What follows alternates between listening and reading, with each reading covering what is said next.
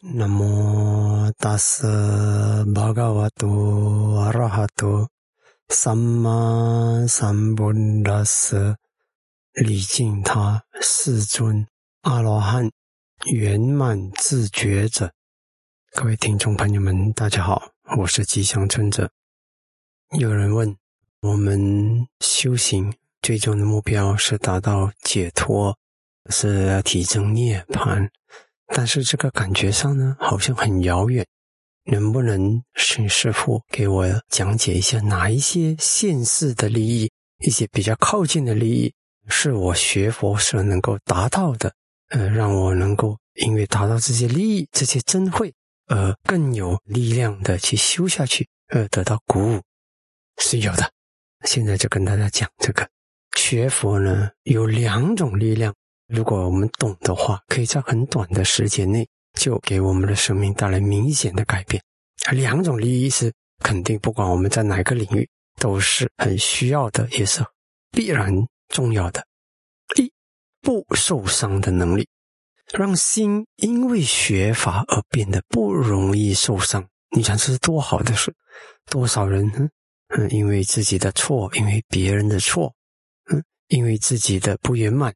因为自己的业不好，嗯，自己的修养等等各方面，或者是自己一些过去的一些嗯生命的痕迹，总是念念不忘，抓着放不下，因此而受伤，而活得很不快乐，而一直活在过去的阴影里，或者活在别人的阴影里，这个是一个很可惜的事。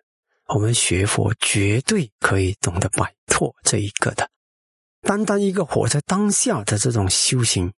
如何让我们每一个时刻吃饭安心的吃饭，走路安心的走路，活在当下，不要给这些过去、未来的这些假想、这些记忆束缚着我们。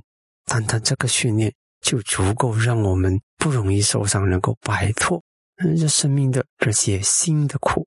啊，身体的我们不能说了，身体的有身体的法则，是不是？生病了，身体总会苦，它是新的苦。新的苦呢，实在是不必要的。我们可以很简单的通过学法，通过训练自己活在当下，通过训练自己着重在因，而不是呃在果上强求，那我们就可以做到这一点。第二种利益呢，就是一种谁也夺不走的快乐。当我们如果有这个快乐，你可以想象吗？它是一个怎么样的事？如果一个人他有谁也夺不走的快乐，他基本上呢，他就很有能力给别人快乐。而且呢，别人伤不了他的时候，他自然的不会有那种什么报复性的，也没需要，你就伤不了啊。然后呢，我就可以始终以善心去回应这个世界，那么呢，就能够对这个世界做出有意义的贡献。嗯，好，这个怎样的培养呢？那通过我们的修习界定会也可以的。呃，让自己的快乐的泉源不要放在外在的因素啊，你要别人给你快乐。别人做什么什么，我们才快乐。那当然的，那个快乐就不是自己能把握的了。如果我们的快乐是因为修法啊，我守护我自己的心，我学会了这一门了，那别人外面怎么样说我好，说我坏，支持我，反对我，嗯，关注我不关注我，冷落我，只对我热情，嗯，都好都好，嗯，只是说我们的心始终是一样的，快乐的、安稳的，这是多好的生命。如果我们有不受伤的能力，有不会被夺走的那个快乐，你可以想象吗？你的生命有多大的啊改变？单单这个情商的扭转，生命的扭转，很多潜质而得以开发。我们多少的能量，多少的力量消耗在我们的难过，消耗在我们的伤感，消耗在我们的懊悔、焦虑之里，对不对？如果我们能够通过这两种法的培育，不受伤的能力。然后斗不走的快乐的培育，我们实在是可以把我们新的潜质大大的开放，减少了很多不必要的消耗和磨损。